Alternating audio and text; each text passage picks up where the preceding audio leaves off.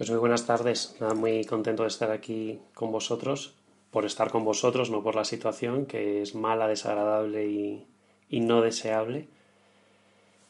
Y yo, como sabéis, pues soy médico, soy psiquiatra, soy psicoterapeuta y dirijo aquí en Madrid y en Sevilla un, equipo de profesionales. Y a mí me gustaría en fin, yo, he preparado una pequeña exposición que no va a durar 40 minutos, va a durar más bien entre 15 y 20. Y, pero que, vosotros preguntéis o interrumpáis cuando queráis, que es normalmente el estilo que yo tengo en, las sesiones, porque prefiero adaptarme a, a, lo que le interesa a las personas y no tanto a contar el rollo que yo me haya preparado, aunque lo he preparado con cariño y con ilusión, de que sirva.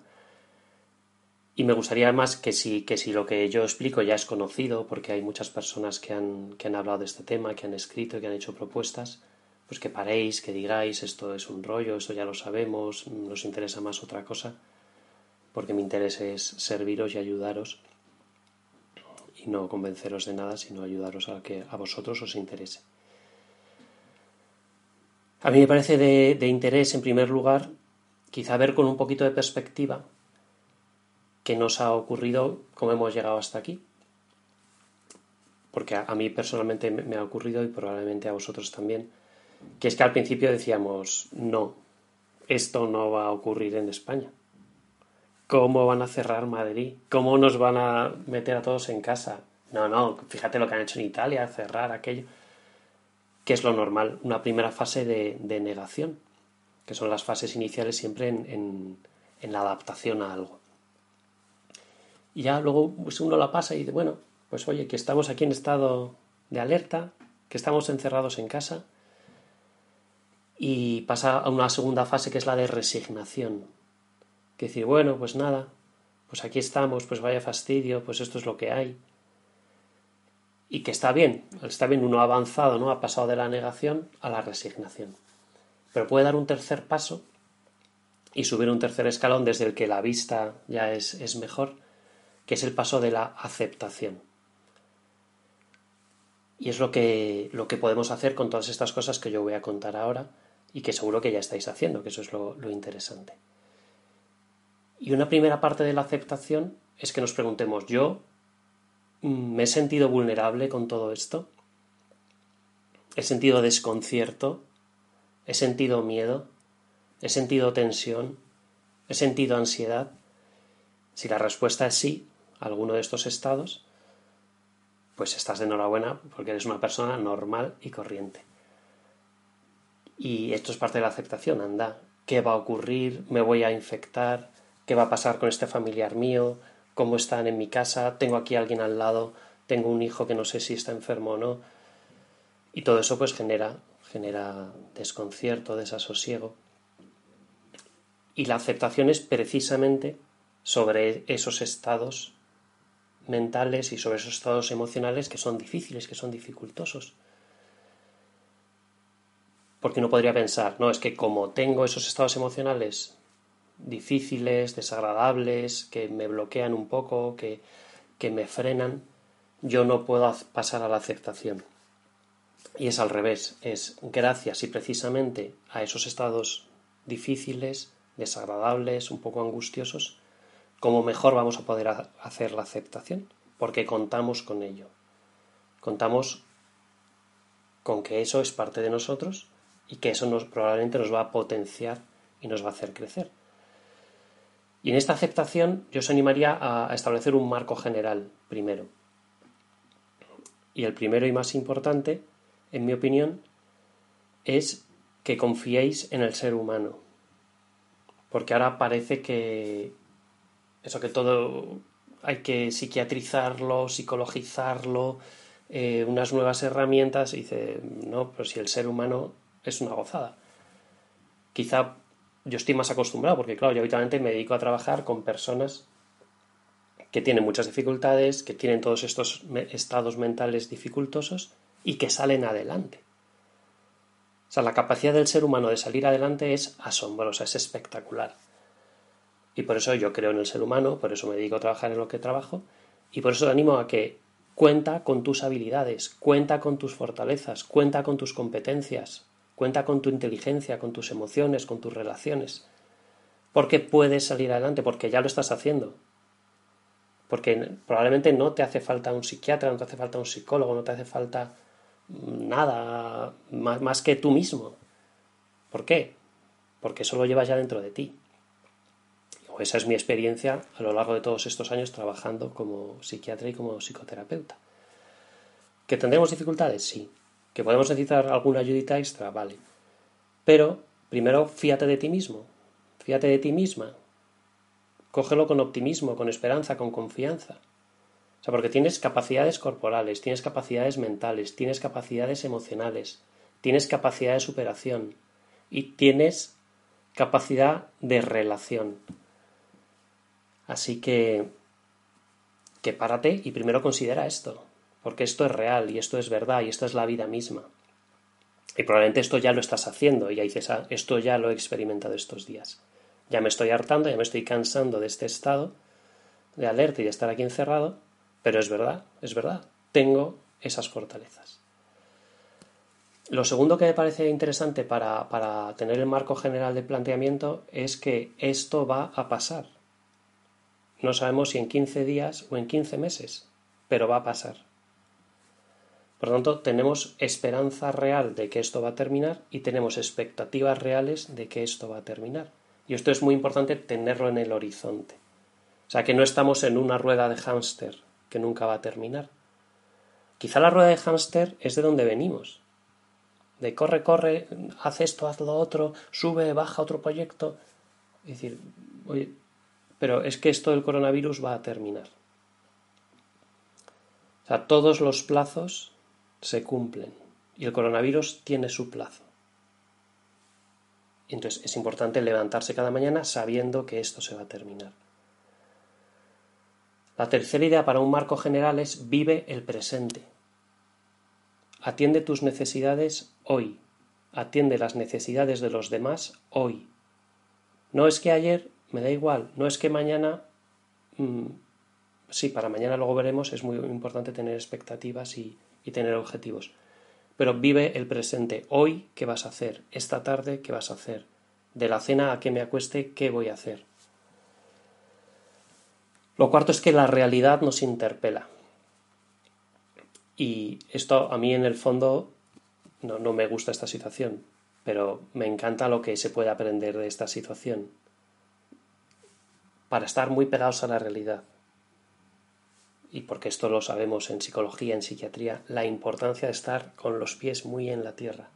Y claro, esta realidad nos interpela de una manera mm, pues escandalosa, porque nos saca a todos de, nuestro, de nuestra comodidad, y de una manera muy interesante, porque de nuevo nos pone el foco en lo que yo hoy puedo hacer, o sea, la realidad de hoy es esta. Que si luego en el futuro lo trasladamos a decir la realidad hoy cuál es, nos va a ayudar mucho. Entonces tú piensa a quién quieres dar el poder. Quiero dar el poder a los medios de comunicación, quiero dar el poder a la ira que me genera esta situación, quiero dar el poder al cansancio, ¿a quién quiero dar el poder en mi vida? Quiero dar el poder a pelear. si os fijáis en el ambiente, en los medios, en las redes, hay personas que estos días le dan el poder a pelear contra alguien, a pelear contra los chinos, a pelear contra Trump, a pelear contra el gobierno español, a pelear con otras personas, a alguien que ven por la calle paseando con un niño sin pensar si es autista o qué le pasa al niño. Eh, ¿No? ¿A quién quieres dar el poder? Yo te animo a que tú te des el poder a ti mismo que tú des el poder a, tu fortaleza, que tú des el poder a esas fortalezas, esas competencias, a esas habilidades de las que hemos hablado al principio. De manera que este marco general también te, te, interpela y te propone y te da una oportunidad de ser mejor, de ser más tú mismo, de crecer, de avanzar, de aprender. Porque la realidad es que cada día es único. Ya lo era antes de esto, pero como ahora la realidad nos interpela de otra manera, decía, es que, espera, es que el 8 de abril de 2020 nunca jamás va a volver a ocurrir, el 9 de abril tampoco. Solo hoy, solo existe hoy, solo hoy lo voy a poder aprovechar. Ahora, con este marco general, y claro, y con los pies en la tierra, como os decía, yo os animo a unos cuidados muy concretos. Y nos puede servir un, ejemplo, que es las cuatro ruedas de un coche. Si tú quieres ir con un coche de un sitio a otro, da igual que sea un Ferrari o que sea un, un Seat Ibiza, necesitamos que las cuatro ruedas estén puestas. ¿Qué cuatro ruedas yo os animo a poner? Una primera rueda sería la rueda más puramente biológica. ¿Y qué podemos hacer para cuidarnos en estos días y en todos los que quedan, aunque ya estemos un poquito saturados? Para cuidar lo biológico, que es prioritario. Uno, tener un horario con rutinas. Horario es distribución del tiempo. Horario no significa obligaciones. Horario significa distribuir el tiempo. ¿Cómo quiero yo invertir el tiempo en mi libertad, en mi crecimiento? Hora de levantada y de acostarse fija. Distribuir los tiempos con las diferentes tareas a realizar en ese día, las que queramos hacer, las que nosotros elijamos, no las que nos impongan los demás o las que nos imponga el ambiente, sino las que yo libremente elijo hacer tareas de trabajo, de descanso, de aficiones, de cultura, de relaciones humanas, de oración, de meditación, que ahora veremos. Segundo aspecto de la rueda biológica, ducharse todos los días. Podréis, algunos os sonreís y decís, ah, qué gracioso. Bueno, mm, preguntad a vuestro alrededor. Y vestirse para vivir ese día, para vivir de verdad no para estar arrumbado como con, un pijama, con un chándal cutre, con la ropa de ayer. Ducharse y vestirse para vivir ese día. O sea, mañana es jueves santo. Pues yo un jueves santo como me he visto. Pues es que a lo mejor vale la pena que te vistas como un jueves santo. El lunes, si vuelvo a trabajar, vístete para trabajar. Todo esto no es un consejito de la abuela, todo esto no es hacer teatro. Todo esto el sistema nervioso lo recoge. El sistema nervioso sabe si te aprieta el cuello de la corbata, porque vas a trabajar. El sistema nervioso sabe, recoge por la piel y por los sensoperceptores si te has puesto los zapatos de ir a trabajar o si llevas las pantuflas de estar en casa. Todo eso lo recoge. Entonces necesitamos biológicamente darle mensajes al cuerpo y al sistema nervioso de que estamos vivos, de que estamos en acción, de que estamos en seguimos avanzando en nuestra vida cotidiana. Tercera parte de la rueda biológica, cuidar la alimentación y la nutrición. Además, ahora algunos quizá puedan cocinar con más tiempo, otros no, porque tienen más trabajo, están en casa, los niños, más tareas, más call conference. Pero a veces se puede hacer comidas más ricas, mejor elaboradas. Pero en cualquier caso, de nuevo, mensajes claros al sistema nervioso. Se desayuna a esta hora, se come a esta hora, se cena a esta hora. Si además solemos tomar media mañana o merienda, también incluirlo, o sea, que el sistema nervioso siga recibiendo los mismos mensajes de nutrición y de alimentación, de manera que pueda regular también él todo el sistema endocrino, todo el sistema del sueño, todo el sistema hormonal del aparato digestivo, que tiene mucha relación luego con nuestro estado de ánimo, con nuestras ganas de hacer cosas, con nuestra capacidad de disfrute. Entonces, de nuevo, no es el consejo de la abuela de hijo, come, sino, o como, como decía la madre de un amigo al inicio de toda la pandemia, le, daba un mensaje y le decía, hijo, tú come mucho y no salgas solo a la calle. Porque creía, le parecía que el virus le podía atacar por la calle si iba solo. Entonces, no, no, es consejo de, de, madre buena que te dice come mucho, que sí. Pero porque las madres buenas, aunque no sepan que es por el sistema nervioso, saben que, saben que es bueno y yo como médico os digo que el sistema nervioso, de nuevo con estos hábitos de alimentación, de nutrición, recoge que, que, estás preparado para la vida, que le estás dando energía para la vida. Luego, si puedes, si tienes oportunidad, sal al aire libre, si tienes la, la, suerte de tener una terraza, si tienes la suerte de tener un jardincillo, si tienes la suerte de poner exponerte al sol y que te dé el sol directamente en la cara, en el cuerpo, pues hazlo, hazlo. ¿Por qué? Porque eso ayuda a regular el ritmo circadiano. Si no tienes exposición directa al sol, al menos ponte cerca de las ventanas, que entre la luz natural. Para, de nuevo, para lo mismo, para que se regule el ritmo circadiano, para que el sistema nervioso recoja la luz solar y como somos animales mamíferos, nos regulamos por la luz solar y por el ritmo circadiano y eso nos va a ayudar. Quinto, intenta hacer un poquito de ejercicio físico todos los días. Andar por la casa, algunas tablas de ejercicio, vídeos de estos de entrenamiento, pilates, baile, zumba, lo que puedas hacer. Subir y bajar escaleras, algo, alguna cosita todos los días. De nuevo el sistema nervioso recoge vida, recoge actividad. Los músculos se ejercitan, se gasta energía, se facilita el apetito, se facilita el sueño. Sexto de la rueda biológica, actividades creativas que estimulen al sistema nervioso a inventar, a fabricar pintura, escritura, música, manualidades, inventar juegos con los hijos. ¿Por qué? Porque esto estimula, al igual que las aficiones, que sería el séptimo punto de la rueda biológica, estimula, por ejemplo, el núcleo accumbens, el área 25 del cíngulo, y esto facilita una buena regulación del estado de ánimo, y esto previene del bajo estado de ánimo. De manera que primera rueda del coche a poner, la rueda biológica. La segunda rueda sería la psicológica.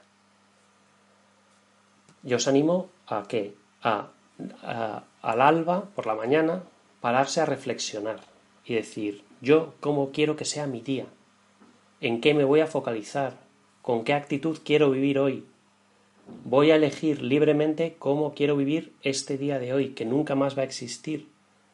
Quiero dirigir yo mi vida. ¿Qué me va a hacer más bueno? ¿Qué me va a hacer más feliz hoy? Y eso pararse a reflexionar por la mañana, cada uno donde pueda reflexionar sentado un ratito en la cocina, tomándose un café, mientras se ducha, sentado en un sillón donde suele reflexionar, donde él pueda, ¿no? Y al final del día os animo a recoger el día con dos cubos. Si no tenéis cubos en casa, os vais al supermercado y compráis dos cubos y en un cubo ponéis satisfacción y echáis en ese cubo todas las noches aquellas cosas por las que estáis satisfechos de ese día. He hecho este trabajo, he ayudado a esta persona, he llamado a mi tío que es mayor y está enfermo y no sé qué, y le está escuchando media hora, he tenido esta reunión con amigos, he tenido este detalle con mi hijo, he tenido este cariño con mi mujer. De lo que yo estoy satisfecho, ponte medallas al final del día, de lo que tú estás satisfecho. Y en el otro cubo pones agradecimiento. Y ahí echas todas aquellas cosas por las que estás agradecido de ese día, detalles que han tenido contigo, alegrías que has recibido, que ha salido el sol un poquito y lo has podido tomar, que has comido tres veces ese día, que te has podido duchar con agua caliente, que alguien te ha llamado. De manera que con esos dos cubos actualizas cada día al acostarte tu capacidad de amar y tu capacidad de ser amado, que a fin de cuentas es la, la raíz más importante del ser humano.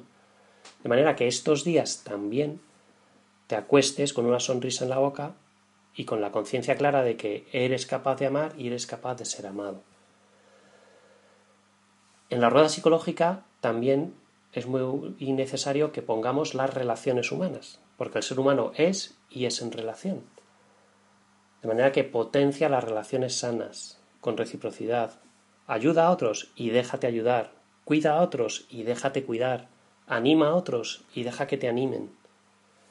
Y a la vez ponle volumen a, estas, a todas estas relaciones para que tengan equilibrio, porque también es importante que descanses de las relaciones, que tengas ratos para estar tú a solas, para reflexionar, para pensar sobre ti mismo.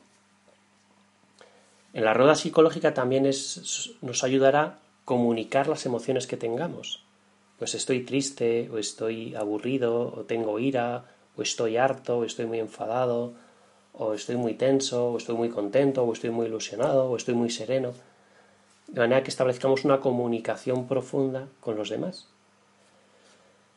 Y en algunas de las preguntas que me enviaba Javier, me decía, bueno, ¿cuándo puede ser que necesite a lo mejor un empujoncito o una ayuda profesional si psicológicamente me veo inestable?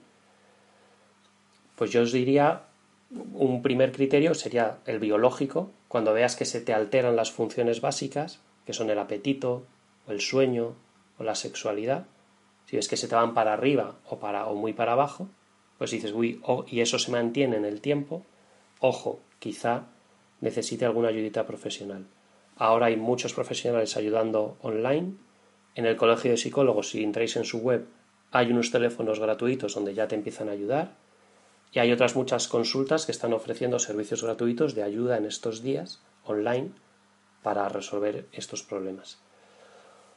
Un, segundo criterio, pues sería el que vea que, que el nivel de tensión que tengo es alto, que tengo un nivel de alerta que salto fácilmente, que estoy muy irritable, que me angustio, que lo paso mal, o que el estado de ánimo se me, se me altera y me vengo o muy abajo, o quizás se me sube y me voy un poquito para arriba porque entro en euforia. Y si eso se alarga, lo mismo, se alarga en el tiempo, o sea, yo puedo estar un día de bajón, dos, tres días de bajón, no pasa nada, es normal. Pero si veo que eso ya va por la semana, que va hacia los diez días, pues vale la pena consultar con un profesional y ver primero qué medios naturales podemos poner. Tercera rueda del coche para mantenernos sanos en esta temporada, la actitud. O sea, tú eres el protagonista de tu vida. O sea, me da igual los chinos, el gobierno, el estado de alerta. Ocurra lo que ocurra, tú sigues siendo el protagonista de tu vida. Estés en una mansión encerrado o estés en un apartamento de 30 metros cuadrados con tu mujer y cuatro hijos, como tengo unos amigos. Tú sigues siendo el protagonista de tu vida. Y cada día puedes servirte para estar mejor, para estar más sereno, para estar más cuidado. Entonces, de ti depende la actitud de tener el día ocupado, de enriquecerte, de servir a los demás, de ayudar a otros, de agradecer, de satisfacerte. Porque todo eso va a favorecer un mejor estado personal. Te interesa tener una actitud optimista, no tonta, no de una alegría de jiji, jaja, de ser inconsciente e ingenuo con todo lo que está ocurriendo, pero sí de optimismo con lo que yo hoy puedo hacer. ¿Con quién? Con las personas que me rodean, con las personas que estoy conectado online, con las personas de mi familia a las que puedo llamar. Porque ese optimismo te da la perspectiva de lo que puedes aprender en la vida estos días. Y además se le puede sacar punta, porque dices, bueno, ¿qué tareas para las que yo no tenía tiempo puedo ahora desarrollar? ¿Qué puedo estudiar? ¿Qué puedo aprender? ¿Qué puedo mejorar estos días? ¿Qué tiempo puedo dedicar a otros que antes no podía dedicar? ¿Cómo puedo servir a otros que antes no podía servir?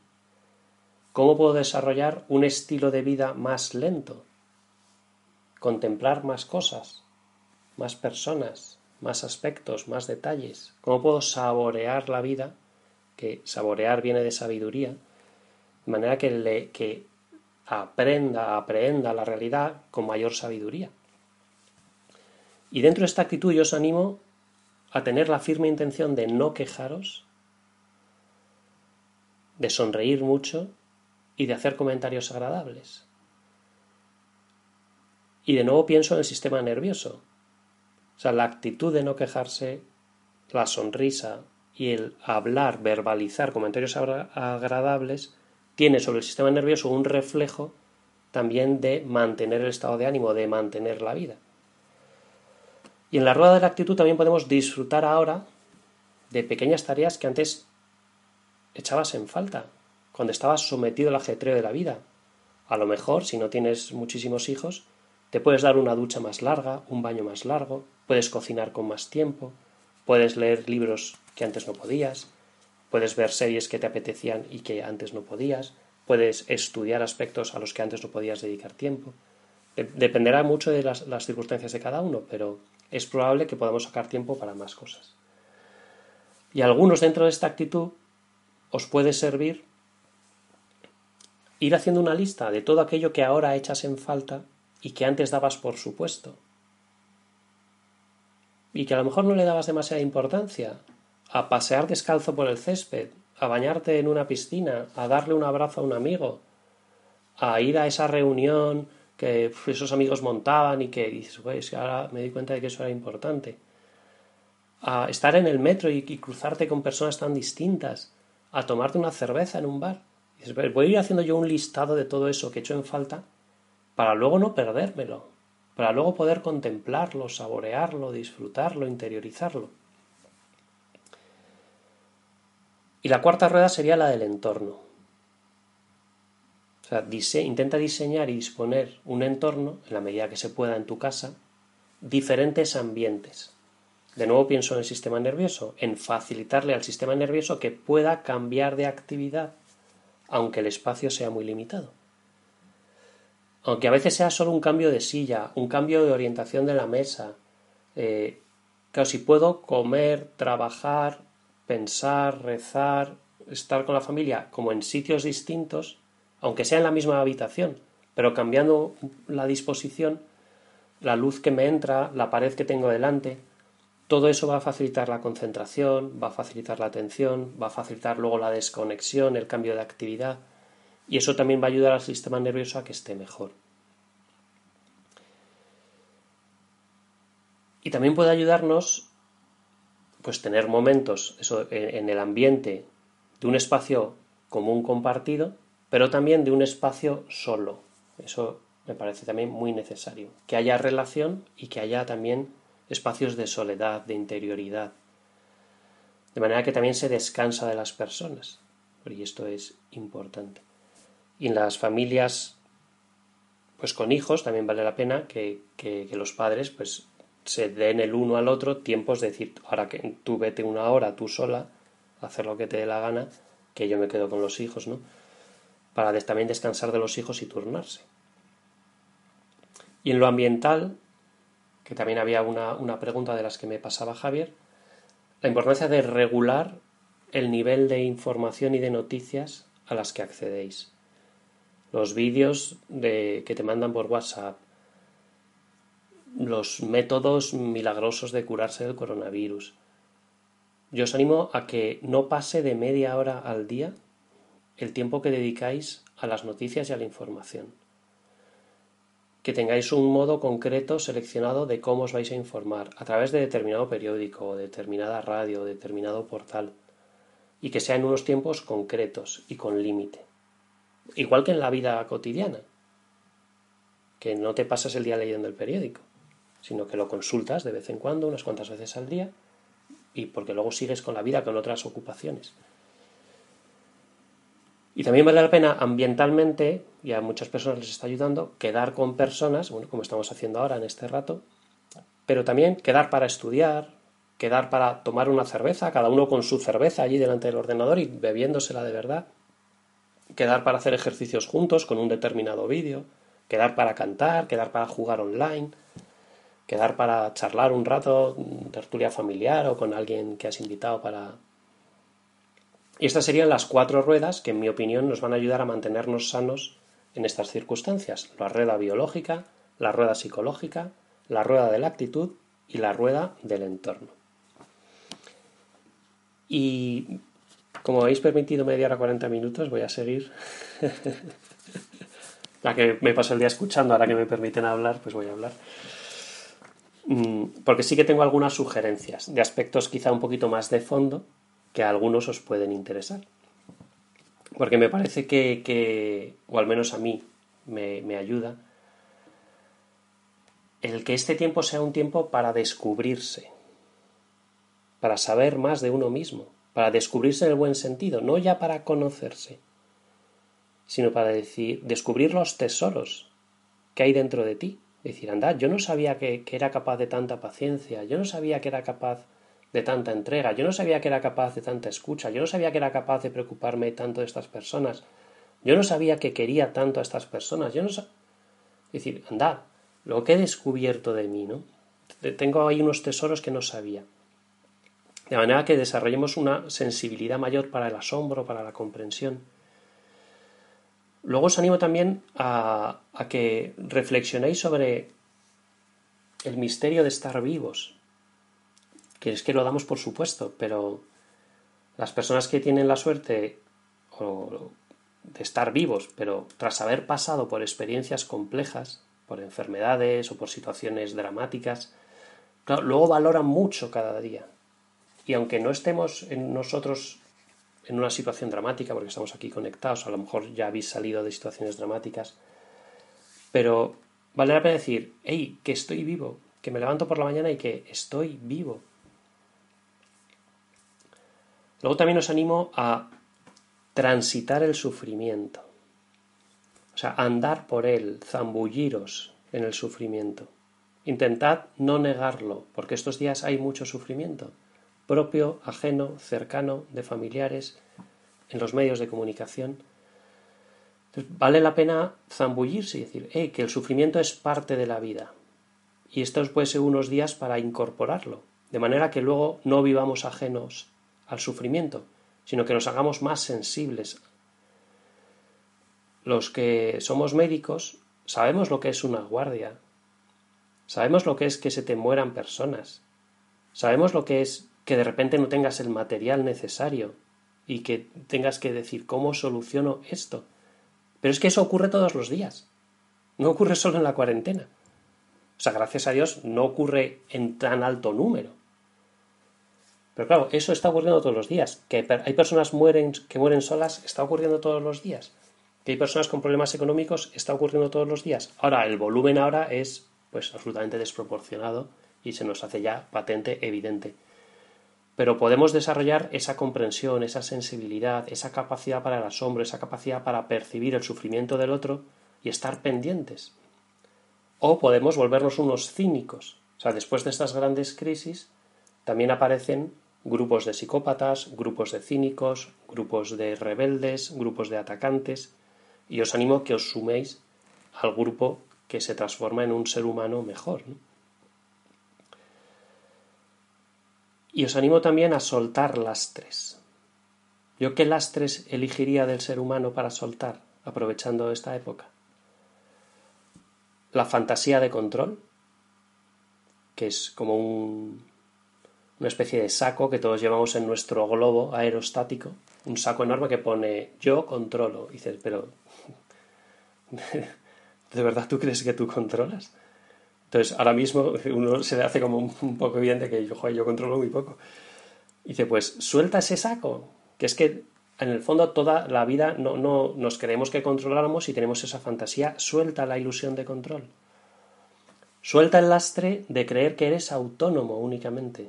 Vale, sí, tú tienes una cierta autonomía, pero ahora se nos está haciendo más evidente que somos heterónomos también y que hay también, si queremos, una teonomía, o sea, que podemos depender de nosotros mismos, depender de los demás y depender de Dios. Pero suelta el lastre de, creer que, que contigo basta, suelta el lastre de la autosuficiencia. Ahora se nos hace más evidente que necesitamos de los demás. Y otro lastre que me parece interesante soltar es el de ¿por qué a mí? ¿No? Pregunta a lo que los médicos también nos enfrentamos muy frecuentemente. ¿Por qué a mí este cáncer? ¿Por qué a mí esta enfermedad? Y ahora dice, bueno, porque a mí, ¿no? es que nos ahora es, para todos. Ahora es para todos. De manera que, que se nos puede hacer más evidente que ese sufrimiento no es solo para ti, en la vida cotidiana, es que es para todos. Cada uno tiene el suyo y a su manera. Pero ya esa pregunta de por qué la podemos pasar al para qué, al para quién, de manera que, todas estas, este cuidado personal, esta actitud y estas sugerencias últimas, pues me parece que nos pueden ayudar mucho a ordenar nuestras prioridades y a saber qué es lo que queremos en la vida y a tomar decisiones propias, personales, que en el fondo nos hagan más libres y más felices. Y yo no quería contaros nada más. Si queréis ahora preguntar algo, criticar, mm, aportar,